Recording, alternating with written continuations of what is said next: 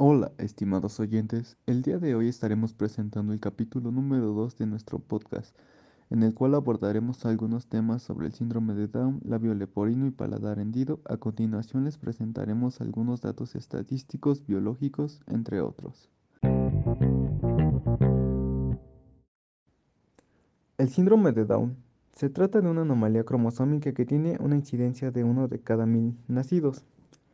El diagnóstico se puede realizar entre la semana 9 y la 14 de gestación a partir de pruebas prenatales y se puede identificar si el feto padece de esta anomalía congénita en las pruebas a partir del primer trimestre que son Prueba de sangre de madre.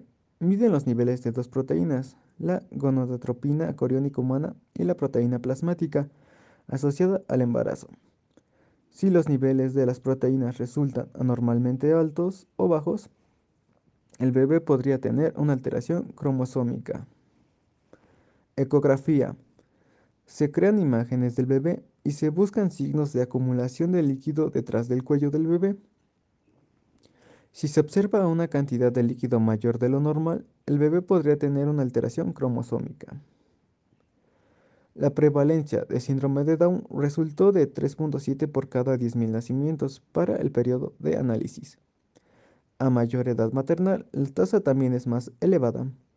Sobresalió el grupo maternal mayor a 35 años. La incidencia aumenta cuando la madre ya es mayor, pues sus óvulos, al tener la misma edad de la mujer, y por lo tanto puede ocurrir una división cromosómica inadecuada. El 3 y 4% de las personas con síndrome de Down presenta 23 pares de cromosomas, por lo general, los bebés nacen con 46 cromosomas. Los bebés con síndrome de Down tienen una copia extra de uno de estos cromosomas, el cromosoma 21. Cuando estas personas logran superar los primeros 5 años de vida, tienen un 80% de probabilidad de superar los 30 años y un 60% de sobrepasar los 50, pues su desarrollo es más lento, incluyendo los procesos motrices, lingüísticos y mentales a menudo tienen más riesgo de contraer enfermedades. Una mutación es un cambio de la secuencia del ADN. Las mutaciones pueden ser el resultado del ADN durante la división celular, la exposición a radiaciones ionizantes o a sustancias químicas denominadas mutágenos o infección por virus. Las características de las mutaciones genéticas son las siguientes. Corresponder a la alteración o cambio en el genotipo de un individuo, las mutaciones forman parte fundamental de la evolución de los seres vivos a lo largo de la historia. La unidad genética que es capaz de mutar es un gen. El gen forma parte de una unidad hereditaria del ADN. Las mutaciones pueden arrastrar consecuencias muy negativas, como el desarrollo de enfermedades genéticas. A pesar de ello, todos los científicos están de acuerdo en que las mutaciones son esenciales para nuestra existencia ya que sin cambios en los genes la vida no podría seguir evolucionando.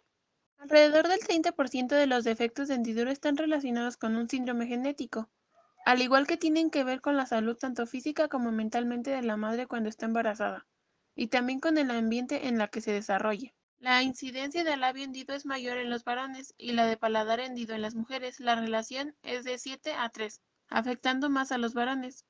La secuencia es del 21% del labio hendido aislado, y 33 de la fisura palatina aislada, y 46 de ambas lesiones simultáneas. Los factores asociados con estas malformaciones congénitas se pueden reunir en dos grandes grupos, ambientales y genéticos.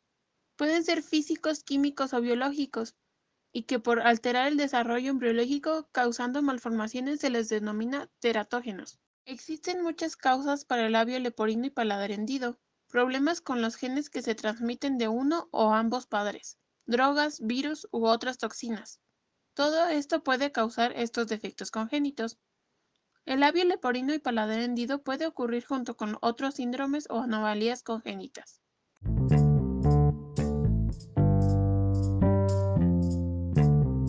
Podemos darnos cuenta que todavía existen muchos datos que no hemos conocido hasta ahora sobre el síndrome de Down, labio leporino y paladar hendido. Esperemos que haya sido de sagrado. Estén atentos que estaremos subiendo más información al respecto. Hasta luego.